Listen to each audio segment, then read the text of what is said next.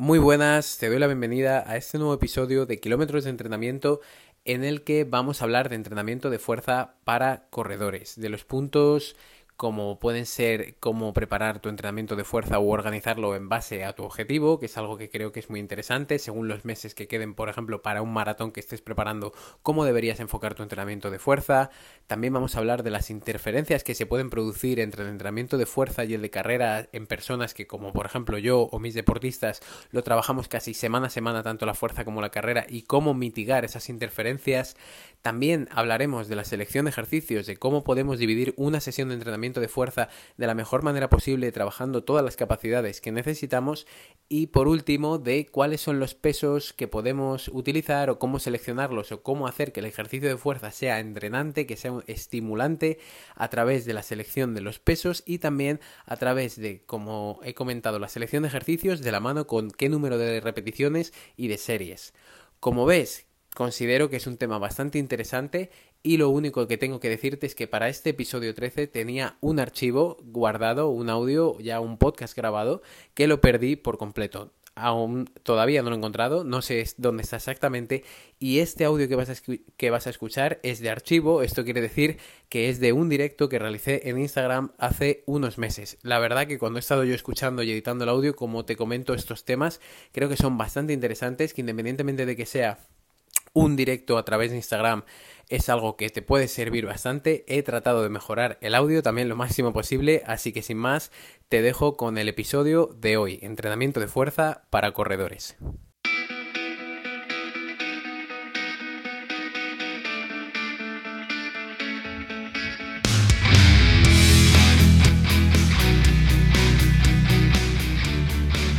Te doy la bienvenida a Kilómetros de Entrenamiento, un podcast que te llevará a la línea de meta dando respuesta a tus principales dudas sobre entrenamiento de carrera, fuerza, nutrición, descanso y mucho más. Soy Javier Calvo, entrenador de corredores de larga distancia especializado en maratón y con este podcast espero ayudarte a cumplir tus objetivos. ¡Empezamos! Bueno, pues vamos eh, con ello. Como he dicho, lo primero de lo que voy a hablar es de la interferencia que ocurre entre fuerza y carrera, entre carrera y fuerza cuando entrenamos las dos eh, condiciones o entrenamos las dos disciplinas a la vez.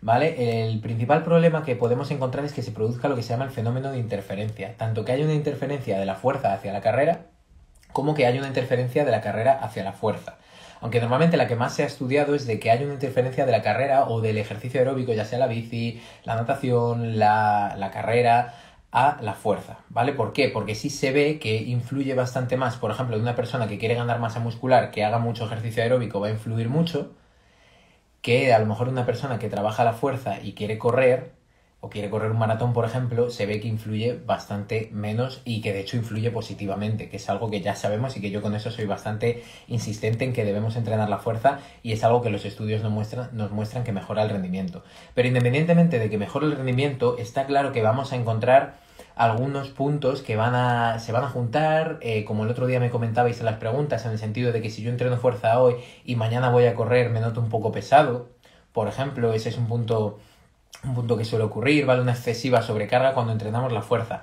En este caso, la mejor solución para eso va a ser sobre todo juntar eh, o separar las actividades entre sí o hacer actividades sin impacto. Esto quiere decir que si yo quiero entrenar fuerza y capacidad aeróbica en un mismo día, lo mejor sería tratar de introducir fuerza y una actividad como la bici. O lo mejor sería hacer fuerza en miembro superior, por ejemplo, algo de trabajo de core o algo eh, que no toque el miembro inferior, que no toque las piernas, e introducir ese entrenamiento en ese mismo día. ¿Vale? Eso para las personas que tenéis dudas de hacer esa doble sesión.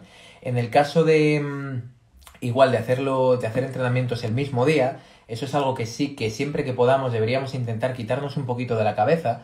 ¿Por qué? Porque sí que han visto, por ejemplo, en un estudio en 2015, vieron que las personas que entrenaban eh, fuerza y carrera el mismo día, en cambio, en comparación con esas que entrenaban días alternos, veían que las que entrenaban días alternos podían tener una mejora de casi el doble a nivel de volumen de oxígeno máximo. Y tenemos que tener en cuenta que el volumen de oxígeno máximo, por, lo, por supuesto, es un indicador es un indicador de rendimiento para los corredores, ¿vale? Entonces, la principal, o la principal norma que deberíamos acatar es intentar separar los días de fuerza de los días de carrera siempre que podamos y no hacerlo todo a la vez, porque es seguro que uno esté, esté interfiriendo, interfiriendo en el otro. Ese, ese punto es muy muy importante y en cuanto a, alternar los días, ¿cómo lo debemos hacer? Pues por supuesto depende, pero sí que debemos valorar cuántas, cuántos días de entrenamiento tenemos y en qué momento de la temporada estemos, que eso es algo que vamos a entrar a valorar a partir de a partir de, del siguiente apartado cuando termine esta parte de la fuerza más la carrera. Como digo para los que vais entrando, si tenéis alguna pregunta, pues la podemos dejar por aquí y la resolvemos. ¿Vale? Luego, eh, también importante, ¿qué descanso entre sesiones debemos dejar? Vale, en el caso de que, oye, Javi, mira, es que yo no puedo, o sea, tengo que entrenar algún día la fuerza y la carrera, o incluso hay muchas personas que lo hacen porque sí que estamos en una fase de una preparación de una carrera muy larga y tenemos que meter kilómetros y también queremos meter esa parte de fuerza y entrenamos fuerza y carrera en el mismo día. ¿Qué separación tenemos que ver? O, dejar como mínimo 6 horas. Eso lo han visto los estudios. Al final Mm, se va a generar una fatiga, o sea, cuando yo entreno fuerza genero una fatiga, cuando yo entreno carrera genero una fatiga y por lo tanto no es que en 6 horas esa fatiga se mitigue, pero es que en 6 horas no estoy ni siquiera disponible para hacer el próximo entrenamiento a nivel fisiológico. Por lo tanto, eso mínimo 6 horas. ¿Qué sería lo ideal? De 24 horas en adelante. ¿Vale? Eso es lo más importante.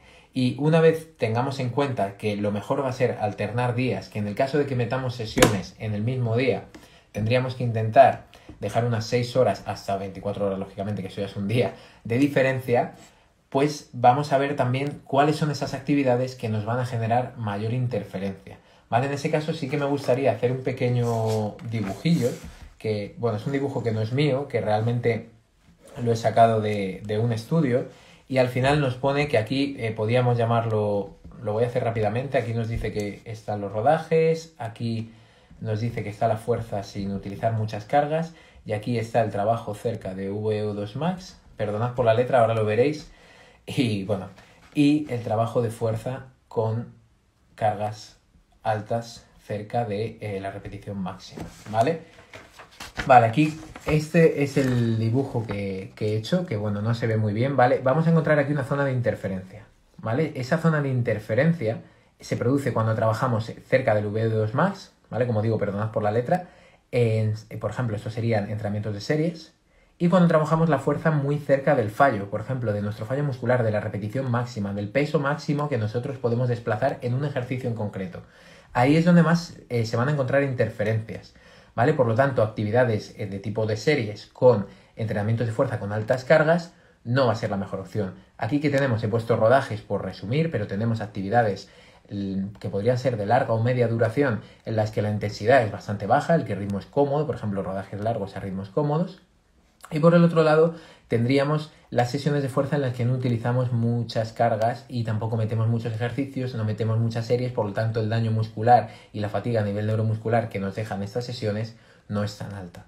¿Vale? Entonces, teniendo en cuenta que cuanto más nos acerquemos a levantar con más peso, y, y a ver, no solo más peso, no por simplificar, pero eh, cuando más nos acerquemos a entrenamientos que generen un alto daño muscular, más cerca de esa zona de interferencia y más fatiga nos va a dejar, y cuando más nos acerquemos a sesiones más largas y también con más intensidad, que trabajemos a más intensidad corriendo, más cerca de esa zona de interferencia vamos a estar. Entonces, ahora vamos un poco al kit de la cuestión. ¿Cómo planifico yo mi temporada? ¿Cómo planifico yo mis entrenamientos? ¿Cómo puedo introducir la fuerza eh, según la cercanía, por ejemplo, que tenga a un maratón que estoy preparando, por poner un ejemplo? ¿Vale? Entonces, eh, en cuanto al momento de la temporada, ahí ya eh, va a haber muchas más variables. Pero yo diferenciaría, diferenciaría en cuanto a la fuerza, dos. Está claro que muchos de nosotros eh, al final no tenemos una amplia experiencia entrenando fuerza. Mucha gente que comienza, por ejemplo, a entrenar conmigo, a prepararse retos como maratones o medias maratones, están empezando a entrenar fuerza por primera vez y claramente esas personas no tienen unos rangos de fuerza que podríamos considerar normales u óptimos para enfrentarse, por ejemplo, a una maratón. Entonces, esa ganancia, al principio sobre todo, de esa fuerza, se tiene que hacer trabajando más cerca del fallo muscular, trabajando más cerca de nuestro máximo. ¿Vale? ¿Qué quiere decir con esto? ¿Que tenemos que empezar a levantar el peso al principio? No, al principio vamos a seguir este dibujo, yo creo que lo he hecho un poquito mejor y esto es algo que, como os digo, que en, en, el, en, el, proyecto que llevo trabajando, que anunciaré el miércoles, es algo que he intentado plasmar mucho y creo que es muy importante, ¿vale? Si nos acercamos aquí, voy a ver que se vea, ¿vale? Aquí vemos una pequeña pirámide en la que simplemente lo que se muestra es cómo deberíamos avanzar para trabajar la fuerza. ¿Esto qué quiere decir? Por ejemplo, tenemos al principio la movilidad. Yo tendría que tener unos buenos rangos de movilidad, tendría que tener una movilidad decente para poder avanzar y tener luego una buena estabilidad, tener un trabajo de estabilidad. A ver, en corredores se puede resumir el trabajo de estabilidad principalmente con un trabajo de core como y no exclusivamente solo el abdomen, sino también trabajar toda la musculatura que involucra a la cadera y que al final se va a manifestar en que seamos también más estables corriendo, pero sobre todo se refiere a la ejecución de los ejercicios, o sea, cómo yo voy a llegar teniendo movilidad, estabilidad, fuerza y por último potencia. Pero esta parte de fuerza es de la que estoy hablando, el hecho de que una persona necesita necesita desarrollar unos rangos de fuerza normales para luego ya hacer levantamientos, a lo mejor con menos peso, pero mucho más rápido, extendiendo a la potencia, al desarrollo de potencia, que es lo que nos interesa en carrera. Pero muchas veces hemos oído que lo que necesita el corredor es levantar poco peso y hacerlo muy rápido, y eso es algo que tiene que venir cuando esa persona tiene unos rangos de fuerza normales. ¿Por qué la manía de los rangos de fuerza unos rangos de fuerza decentes? Porque a nivel de lesiones y de estabilidad en carrera es un factor muy protector. Entonces, en corredores populares, vale, está muy bien levantar los pesos muy rápido, intentar correr muy rápido y mejorar mucho los ritmos, pero es un poco como empezar la casa por el tejado, si ahora habéis visto esta, o sea, es empezar la pirámide por aquí directamente y las pirámides, pues lógicamente las podemos, si quieres escalar esta pirámide, lo vas a tener que hacer desde aquí abajo. Lo vas a tener que hacer desde el trabajo de movilidad, desde el trabajo de estabilidad, desde el trabajo de fuerza y luego desde eh, el trabajo o el desarrollo de la potencia. Entonces, en este caso, ¿cómo podríamos dividir el momento de la temporada? Yo no me centraría tanto en momento de la temporada, ya sabéis que yo me dedico principalmente a entrenar a corredores populares, entonces creo que esa fase de construcción de fuerza debemos realizarla, sí o sí. Entonces, ¿cómo podemos eh, organizar esa parte de construcción de fuerza? Claramente, esa persona primero tiene que pasar por esa base de movilidad, de estabilidad, tiene que aprender las técnicas de los ejercicios y saber realizarlas bien, y necesitaría empezar a trabajar en rangos más cercanos al 80, al 90% de la repetición máxima que podría hacer. La repetición máxima es un... Eh, al final es una variable que utilizamos los entrenadores para medir. Sí que es cierto que, por ejemplo, entrenando en casa con gomas o bandas elásticas es difícil hacer una repetición máxima. Pero con esto quiero decir que los ejercicios tienen que ser ejecutados de una manera que cada ejercicio, cada uno de ellos, si hago 8 series, tienen que ser intensas, esas, perdón, ocho repeticiones, tienen que ser intensas esas ocho repeticiones. Son las que tienen que ser intensas y cuando acabe el ejercicio, en esa serie en concreto, el descanso, por ejemplo, que tengo luego, debería ser merecido y debería haber dicho, en, este, en esta simple serie de esta sentadilla, he cogido una kettlebell de X kilos y he notado que he trabajado. ¿Vale? Con eso ya, a nivel usuario, tenemos bastante. ¿Vale? Con eso ya tenemos bastante. Y sobre todo, como digo, asegurando también que sabemos hacer perfectamente las técnicas de los ejercicios. A medida que vayamos eh, trabajando más o menos en ese entre el 75, 80 hasta el 90%, sí que iremos eh, teniendo un estímulo más de fuerza, más de hipertrofia, que se llama desarrollo muscular, ¿vale? Pero que es cierto que hay la hipertrofia que mucha gente dice, me voy a poner muy grande cuando empieza a trabajar fuerza. Es difícil que un corredor, por ejemplo, que prepara un maratón, que tiene un gasto calórico alto, debido a todas las sesiones de carrera que está haciendo, mm, desarrolle una masa muscular y que eso le vaya a, generar problemas en carrera es bastante complicado, o sea, tendría casi que dejar de correr. Entonces, esa parte es muy importante para ganar esos rangos de fuerza. Y eso se puede hacer en momentos de la temporada en lo que a lo mejor no estamos preparando una maratón, que también creo que eso es importante, que a lo mejor eh, hay muchos corredores que lo que tienen son muchos retos muy seguidos y no dejan a lo mejor una preparación de esos dos meses de decir, ahora voy a construir la fuerza, ahora voy a trabajar en esto que, o no en la fuerza, voy a trabajar porque tuve problemas de tendón de Aquiles y ahora voy a tratar de solucionar eso. Eso es importante también dejar a lo largo del año un par de meses muertos en los que trabajar bastante más estas capacidades para que luego cuando demos el pistoletazo de salida para carreras como una maratón, podamos prepararlos bien y la parte de fuerza, por ejemplo, la tengamos asegurada. Entonces eso me parece una buena alternativa y yo, por ejemplo, si suelo realizarlo, decir, vale, ahora me voy a enfocar un mes o dos más en el trabajo de fuerza, porque sé que eso luego me, voy a, son frutos que voy a recoger.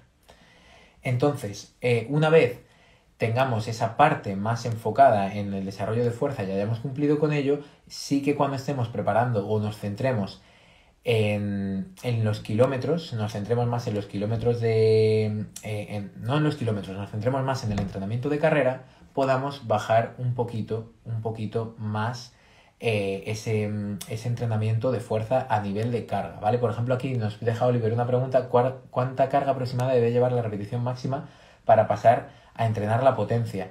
Ahí depende, sí que hay eh, lo, más, lo más lógico para entrenar la potencia deberíamos estar entrenando con un encoder, ¿vale? Si sabéis lo que es un encoder, es un aparato que se pone, pues por ejemplo, en la barra y te mide la velocidad de ejecución. De hecho, hay aplicaciones en vídeo que se pueden utilizar. Si entrenáis en gimnasio es muy útil. En casa, como digo, pues hay veces que hay que hacer un poco malabares, se hace lo que puede, pero siempre yo, por ejemplo, con mis deportistas insisto mucho en que los ejercicios se realicen de manera intensa. Entonces, disculpad, eh, ¿Cuánta carga aproximadamente debe llevar la repetición máxima para pasar a entrenar potencia? En torno a un 60, un 50, un 60% de la carga de repetición máxima ya estaría empezando a lo mejor en rangos de potencia. Pero la potencia, el objetivo es desarrollar o desplazar la carga a la máxima velocidad posible. ¿Qué ocurre? ¿Por qué existen estos dispositivos? Porque cuando nos miden que nosotros estamos desplazando la carga, nos están midiendo constantemente cómo hacemos los desplazamientos de la carga y cuando perdemos velocidad de ejecución ya tendríamos que decir a la persona pare. para, o sea, para por completo porque ya la velocidad ha disminuido y no estamos trabajando ese eh, enfoque de potencia. ¿Vale? Entonces, eh, tendríamos como esos dos puntos clave, la ganancia de fuerza y también, por otro lado, el desarrollo de la potencia. Pero como digo, no vamos a llegar al desarrollo de la potencia si no hemos ganado eh, unos rangos de fuerza normales. ¿Vale? Entonces, eso, ese punto es más importante y al menos por mi experiencia trabajando con corredores populares, es más importante el punto de desarrollo de la fuerza que realmente el desarrollo de la potencia. O sea, ayudas mucho más a los corredores que a lo mejor no han entrenado nunca, tratando de desarrollar la fuerza y sin preocuparte demasiado porque los desplazamientos sean hiper rápidos y todo, y a nivel de lesiones también ese factor protector se lo estás dando, que realmente centrándote en, desplazar los pesos muy muy rápido. Ese punto yo lo tendría bastante en cuenta, ¿vale? Para programar la temporada. Saber que la temporada no puede ser toda igual, no puede ser todo lineal, el entrenamiento no es lineal y debemos focalizar unas capacidades u otras, ¿vale? Y sobre todo, como digo, para mí, al menos ir siguiendo los pasos en, de esta pirámide es importante, ¿vale? Movilidad, estabilidad, fuerza y desarrollo de la potencia posteriormente.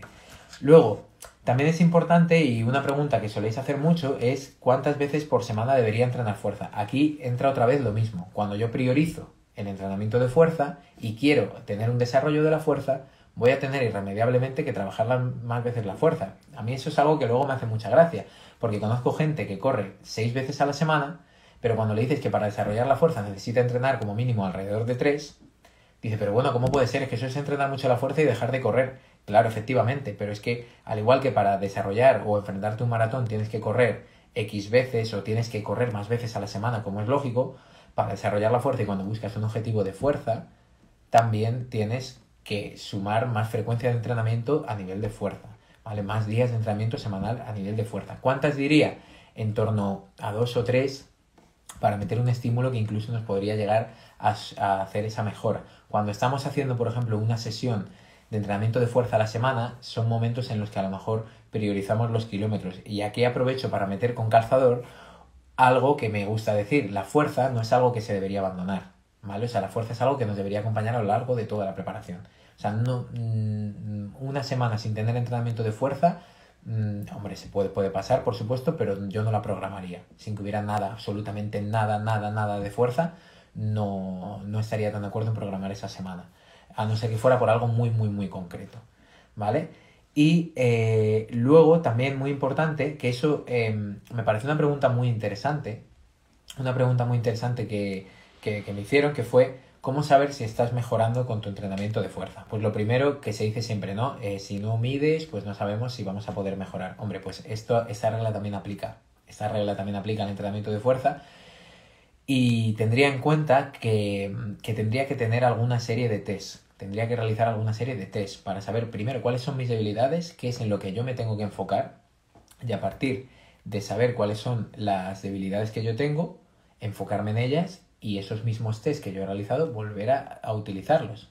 ¿Vale? Entonces, eh, estos test eh, se pueden hacer de muchas maneras y como digo, yo vuelvo a hacer referencia a esta pirámide que os he enseñado en el sentido de que tenemos que tratar de valorar nuestra movilidad y capacidad de movilidad para saber si tenemos que hacer énfasis en eso también o bastante más. Tratar de valorar nuestra capacidad de eh, estabilidad y de nuestra capacidad de fuerza, desarrollo de fuerza. Entonces, con esos tres, si podemos valorar cómo estamos en ese momento en esos tres puntos, podremos saber hacia dónde tirar con nuestro entrenamiento y por lo tanto, una vez sepamos hacia dónde tirar aproximadamente con nuestro entrenamiento, vamos a saber luego, cuando llevemos, por ejemplo, tres meses, volver a, testar con esos mismos test. Porque muchas veces pensamos a lo mejor que la parte de movilidad la tenemos bien y realmente no la tenemos tan bien, o que la parte de estabilidad, porque por ejemplo aguantamos en una plancha un minuto, en una plancha frontal, ya la tenemos bien y a lo mejor no la tenemos tan bien, o incluso que a nivel de técnicas de entrenamiento de fuerza pensamos que sabemos realizarlas y a lo mejor no las realizamos tan, tan bien como deberíamos para conseguir ese desarrollo. Entonces, una vez aquí ya entramos en la maraña de la selección de ejercicios, que eso sí que como digo es una maraña. Yo os voy a dar un ejemplo de cómo me gusta a mí o cuál sería mi rutina de ejercicios ideal de fuerza, que esto lo pongo así entre comillas y pongo más comillas por aquí porque esto es un pecado, o sea, no hay una rutina ideal de fuerza, o sea, ni mucho menos. Pero sí que a mí me gusta poner una estructura, normalmente, excepto en casos muy concretos, pues no suelo poner esta estructura, pero hay una estructura que sí me gusta, que es ¿Cómo no? Al final me vais a decir que soy un pesado. Es trabajar la movilidad, trabajar la estabilidad con trabajo de core a modo de calentamiento, la movilidad y el trabajo del core y luego meter la sesión principal. ¿Vale? En la sesión principal también os anuncio por aquí que a nivel eh, de la sesión principal y los ejercicios básicos que vamos a tener en cuenta, mañana el nuevo artículo de blog hablará sobre exclusivamente sobre esto, sobre la selección de ejercicios para nuestros entrenamientos de fuerza. Así que también estad atentos porque vienen bastantes novedades relacionadas con la fuerza y en el artículo de blog de mañana también hablaré de esto. Pero si yo tengo la parte de movilidad, tengo la parte de estabilidad, ¿vale? De trabajo más enfocado en el core. Y ahora tengo que empezar a introducir la, la, parte de la parte central del entrenamiento de fuerza. O sea, ya eso me ha servido como calentamiento y como entrenamiento, porque es un trabajo que es importante para el corredor. Y una vez ya tengo esa parte central, ¿qué puedo introducir ahí? Siempre se habla de los ejercicios básicos, a mí me gusta mucho más hablar de patrones de movimiento, ¿vale? Si buscamos, incluso hasta en internet, si buscamos por patrones de movimiento, vamos a encontrar eh, cuáles serían los principales patrones de movimiento y para corredores, principalmente porque son los que ocupan las piernas, serían los dominantes de cadera y los dominantes de rodilla y luego ahí tendríamos algunas modificaciones para hacer sobre todo ejercicios de glúteo, para hacer ejercicios mucho más específicos a nivel, por ejemplo, de glúteo medio o hacer ejercicios, por supuesto, de pie, o sea, del pie, ¿vale? Entonces, eh, los dominantes de cadera, eh, ahí encontraríamos pesos muertos y todos sus derivados, también podremos encontrar bisagras de cadera, ¿vale? Ese ejercicio va a ser muy importante para los corredores, es muy importante para los corredores porque desarrolla o nos ayuda a mejorar nuestra extensión de cadera, que sobre todo se produce en el momento del impulso, o sea, cuando nosotros empujamos el suelo y salimos, en ese momento estamos eh, realizando esa extensión de cadera y la musculatura extensora de la cadera se trabaja sobre todo a partir de los trabajos de dominancia de cadera. A partir de ahí, eh, los dominantes de rodilla serían más enfocados en todo lo que conocemos como sentadillas, ¿vale? Y ese tipo de ejercicios, ¿vale? Pues aquí cuando digo sentadillas, pues encontraríamos todo lo que es el patrón de sentadilla, el patrón de movimiento del dominante de rodilla, que principalmente mm, se asemeja más, bueno, se asemeja, es la sentadilla, ¿vale? Por ejemplo, que siempre voy a meter una sentadilla en un peso muerto. Como he dicho, siempre vamos a tener diferentes modificaciones. O sea, hay mil formas de hacer una sentadilla. Puedo hacer una sentadilla con una kettlebell, puedo hacer una sentadilla con dos kettlebell, con una sentadilla con una barra posterior o una sentadilla en una pared parado por completo en isométrico y son estímulos diferentes. Pero sí que es cierto que a mí al menos sí me ayuda para elegir los ejercicios coger patrones de movimiento y decir, vale, hemos trabajado dominantes de cadera, hemos trabajado dominantes de rodilla y luego vendrían otros ejercicios, como por ejemplo lo que os he comentado, en los que también serían dominantes de cadera, pero por ejemplo un, puente de glúteo a lo mejor es más difícil de ver. Si yo estoy tumbado en el suelo y elevo la cadera, ¿vale? Ese ejercicio también sería un dominante de cadera que trabaja la, musculatura glútea, ¿vale? Pero ahí sería diferente, o sea, no voy a aprender a hacer un peso muerto y voy a saber hacer perfectamente el puente de glúteo. ¿Vale? O sea que muchas veces como, ah, pues sé hacer la bisagra de cadera o el, o el patrón de movimiento de bisagra de cadera, entonces ya sé hacer ese puente de glúteo. No, ahí hay que diferenciar un poco. Pero ahí metería principalmente ejercicios de pierna. Y luego, ¿qué podríamos introducir? Pues lo que os he dicho, trabajar a lo mejor lo que llamamos muchas veces los entrenadores eslabones débiles. A nivel de necesito más trabajo de pie. Cada vez que voy a correr, la fascia se me resiente, cada, la fascia plantar. Cada vez que tengo problemas o me dijo el podólogo, yo qué sé, o el fisio me dijo que tenía eh, los dedos en garra, ¿vale? Voy a hacer trabajo de pie porque si no, no lo meto nunca, ¿vale? Ese tipo de ejercicios pues pueden ir bien. Siempre tengo problemas de cintilla iliotibial y me dijeron que era porque no tenía mucha estabilidad y tenía que meter más trabajo de glúteo medio, ejercicios específicos de trabajo del glúteo medio. Y luego, una vez después de esto, y estaréis pensando ya, pero bueno, ¿cuánto tiempo voy a entrenar fuerza? Lo que estoy explicando se mete o se introduce en una hora, más o menos, en una hora. Eh, eso sí, aprovecho otra vez para hacer un poco el, el claim, a decir que lo tenía que apuntar. Un entrenamiento de fuerza es un entrenamiento, ¿vale? Eso es importante que quede claro. Un entrenamiento de fuerza es un entrenamiento más, o sea, no es un entrenamiento menos, no estoy dejando de hacer la carrera, tengo que hacerlo rápido y corriendo para luego salir a correr, no, deberíamos plantearlo como un entrenamiento más. Y en el caso de que no lo planteemos así, ya estaríamos teniendo bastantes problemas. O sea, me refiero, si lo planteo medio de broma o no me lo estoy tomando en serio, no voy a tener los beneficios del entrenamiento de fuerza. Y punto. Y entonces pues diré, o esto no sirve, o... y ya está, o diré que no sirve, o que... o cualquier cosa, que no, que no lo puedo tener en cuenta o que no, no me está, a mí me han mentido, ¿no? Entonces, en este caso es importante tenerlo en cuenta. El entrenamiento de fuerza es igual de válido, que no es lo mismo que el entrenamiento de carrera, por supuesto, solo faltaba, pero eh, el entrenamiento de fuerza cuenta como un entrenamiento. Disculpad.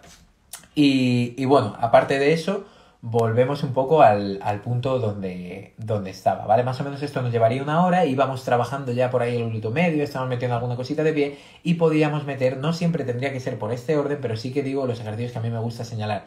Y por supuesto, me gusta meter ejercicios de miembro superior. Vale, miembro superior, igual me ceñiría a los patrones básicos de tracciones, que vendrían a ser pues todos los ejercicios que trabajan sobre todo la parte posterior, ¿vale? Remos, tirones, todo en este sentido. ¿Vale? ¿Por qué? Porque, bueno, también es un trabajo que nos va a aportar salud a largo plazo y no creo que la mayoría, o sea, como digo, principalmente corredores populares, creo que tampoco nos tenemos que volver locos en decir, pues no estoy trabajando nada mi espalda, no estoy trabajando nada mi musculatura del hombro, creo que también son, bueno, creo no, son articulaciones importantes, son puntos importantes, son estructuras, musculatura importante, grande también en tamaño, que influye también en muchas más cosas, porque recordemos que el músculo es mucho más que algo que enseñar, sino que también tiene un montón de funciones que nos sirven y trabajarlas o sea, trabajar la musculatura de todo el cuerpo pues también nos va a servir, pero a mí que me gusta hacer con los corredores, ceñirme a patrones de movimiento del miembro superior básicos y sobre todo tracciones y lo que viene siendo empujes que trabajarían más la parte la parte la parte anterior, ¿vale? Que sería pues sobre todo pectoral, toda esta zona, igual podríamos meter empujes aquí que ya estaríamos trabajando más hombro y podríamos meter pues incluso tracciones aquí y algún ejercicio más para fortalecimiento de escápulas, eso es importante que mucha gente también pues a veces me han llegado personas que tienen problemas con el braceo porque se fatigan mucho y con un simple protocolo de fortalecimiento de hombros y escápulas eso se ha ido pasando. Entonces también hay muchas cosas ahí que no solo están relacionadas con el propio rendimiento en carrera, sino que también van a estar relacionadas con la prevención de lesiones o al menos con correr mejor, correr más tranquilo, correr sin que me duela, pues que tenga un poco sobrecarga en algún punto en el hombro. O sea, también es importante el entrenamiento de fuerza de algunos eslabones para correr mejor. Básicamente ese punto es importante. Y una vez eh, más o menos hemos ido repasando las series, eh, no, las series no las hemos repasado que la tenías aquí. ¿Cuántas series? ¿Cuántas series de, ejercicios tengo que hacer? Igual, esto, series y repeticiones, un mundo. Sí que diría que si, como he dicho, para construir fuerza nos tenemos que mantener en torno al 80, al 90% de la carga máxima, no nos debemos ir, no nos podemos estar yendo a, a 20 repeticiones. ¿Por qué? Porque es imposible. O sea, si, si haces 20 repeticiones es probable que eso no sea tu 85%, por ejemplo, de la carga. ¿Vale? Y eso es importante tenerlo en cuenta. Entonces ahí no nos podemos estar yendo a eh, rangos súper largos, grandes de repeticiones. Eso es importante. Y luego, eh, las repeticiones, ¿cómo las podríamos mantener? Cuando queramos trabajar más cerca de la fuerza aproximadamente, pero sobre todo va a depender más de la carga, pues en torno a 6, 8 repeticiones, eh, incluso en rangos de fuerza máxima se trabaja 5, pero esto sí que también los 6 y 8 si trabajamos con muchas cargas, o sea, si tienes que hacer 4 repeticiones es que tienes una carga muy alta y es probable que esa carga o ese entrenamiento te deje bastante fatiga o daño muscular que los días posteriores no te permita correr tan bien. Entonces, Después de más o menos tener un poco en cuenta las repeticiones, a mí aquí siempre me gusta dar eh, el ejemplo que di y lo compartí el otro día porque me parece un índice o un indicador muy interesante. Em, en este caso, ¿qué es el RIR? ¿Vale? El RIR es un concepto que viene del inglés que significa Repetitions in Reserve y significa repeticiones en reserva. Entonces, si yo, em, primero sí que es verdad que el RIR me está diciendo a cuántas eh, repeticiones me estoy quedando del fallo muscular. O sea, yo hago una, cojo, hago una sentadilla, cojo una kettlebell de 25 kilos. Estoy aquí, bueno, de 25 no suele ser, pero vale, de 24 kilos. Cojo una kettlebell de 24 kilos y empiezo a hacer sentadillas. Y hago 6 porque digo, es que no puedo más, me están ardiendo los cuádriceps. Y entonces yo ahí te preguntaría, oye, ¿a cuántas te has quedado de ya no poder ni con una más? Y a lo mejor tú me dices 6, vale, entonces has hecho 6, otras 6 podrías eh, te habrías, bueno, no, como, como estabas muy cansado, te habrías quedado a, lo mejor a 3 del fallo, ¿no? Podría haber hecho como mucho, uff, Javi, imposible, dos, una más, una más, vale, yo te digo, vale, como podrías haber hecho una más, venga, vamos a hacer más. Y la persona empieza a hacer, hacer, hacer, sigue, sigue, sigue, y al final me llega a 17. Ha hecho 11 más, 11 más de las que yo le había indicado y eh, al final es, em, no está midiendo bien estas repeticiones en reserva, no está midiendo bien a cuánto se queda del fallo, no, no lo está haciendo bien. Esto es importante, a mí me parece una herramienta súper útil si se utiliza de la manera adecuada, en el sentido de que tenemos que tener claro a cuánto me estoy quedando del fallo y no decir, uff, los cuádriceps que me están ardiendo, no puedo más. Y, y bien, en el fondo dice, pues es que te has quedado a 10. ¿Vale? O sea que muchas veces cuando nos estamos acercando al fallo o personas que a lo mejor creen que se están acercando al fallo es porque nunca se han acercado al fallo, ¿vale? Eso que lo tengamos en cuenta, pero sí que me parece un indicador muy muy interesante usar y suele ser bastante fiel en cuanto la persona ya lo está utilizando de manera más asidua. Y por otro lado, tendríamos la repetición máxima, que ya hemos hablado de ella, que es en un ejercicio en concreto, una sentadilla, por ejemplo, cuánto peso puede levantar una vez. Claro, esto, a ver, primero en casa, ¿cómo lo hacemos? Difícil.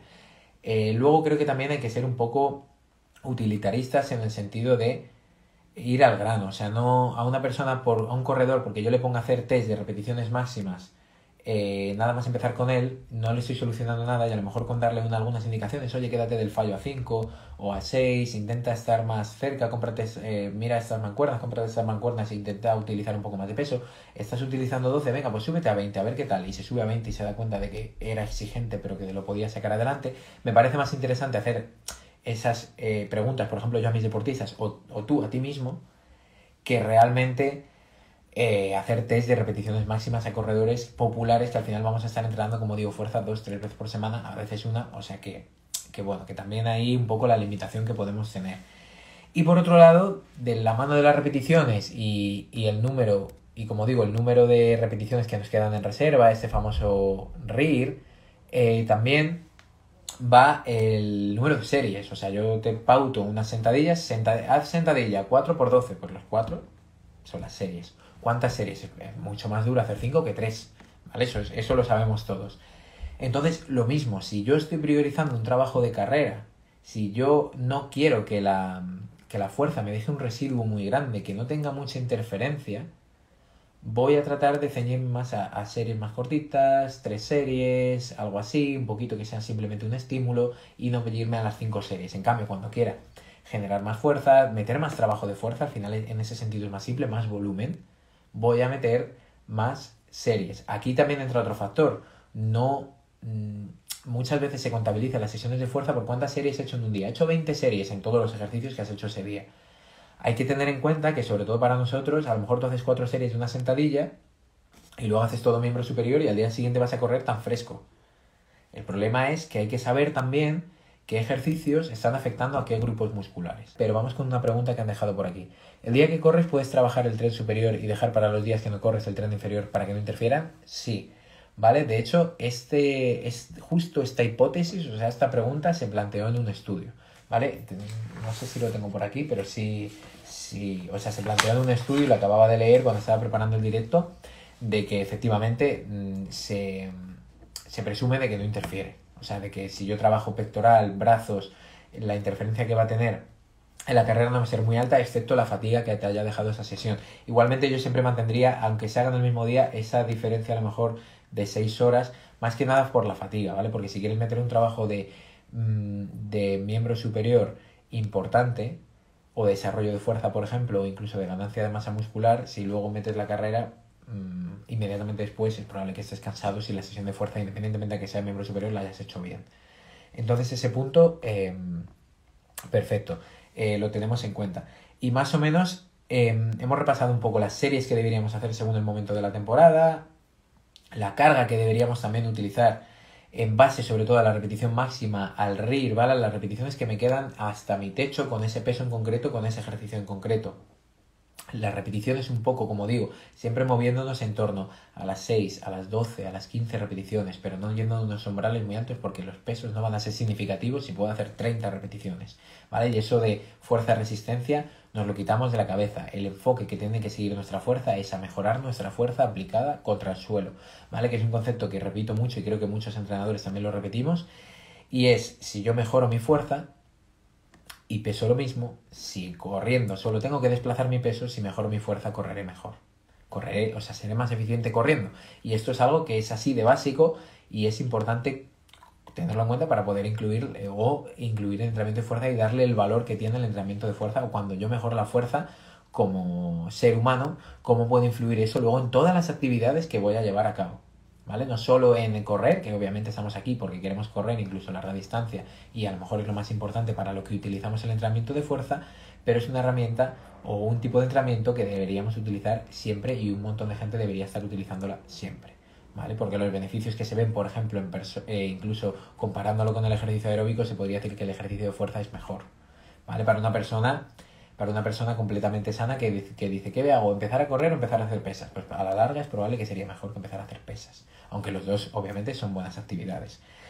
Y, y luego una última pregunta, sí que ya estamos casi, casi, casi acabando, como os digo, podéis dejar comentarios por aquí.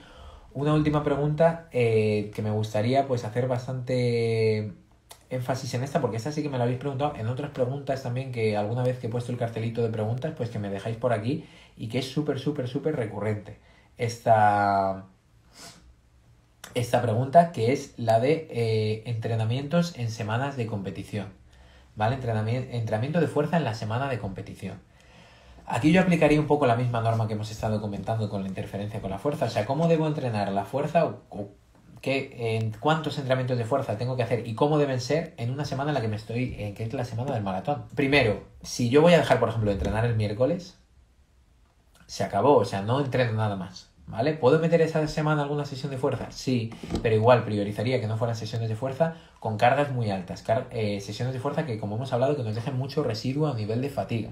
Entonces, ese punto, muy, muy interesante, o sea, es una pregunta que es muy interesante, pero se responde así de fácil, en el sentido de intenta, al igual que en las sesiones de en las sesiones de, de, carrera esa semana no te estás pasando, solo estamos controlando un poquito la intensidad, hemos bajado muchísimo el kilometraje en la semana, por ejemplo, del maratón, pues con la fuerza pasa lo mismo. O sea, no hagas el entrenamiento más grande en series que has hecho en toda tu vida y, y bueno, al final valora un poco qué residuo quieres que te esté dejando ese entrenamiento.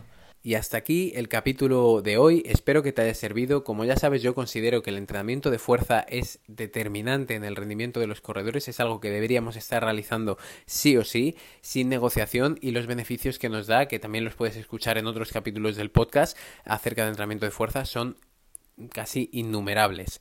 Entonces, espero que lo hayas disfrutado, que si no entrenabas la fuerza te sirva para que investigues un poquito más, para que conozcas un poco más acerca de esto y te decidas por fin a incluir el entrenamiento de fuerza en tu entrenamiento y si ya la entrenabas, pues que al menos te haya aclarado algunos conceptos que el problema que tenemos los corredores, en mi opinión, es que si introducimos la fuerza y la carrera podemos tener o tenemos dos disciplinas de las que empaparnos, de las que asumir o abordar el conocimiento y creo que estos podcasts y esta, toda esta información que te he dado aquí te puede servir bastante para seguir sumando kilómetros de entrenamiento a través del entrenamiento de fuerza y de carrera combinados. Nos vemos en siguientes episodios.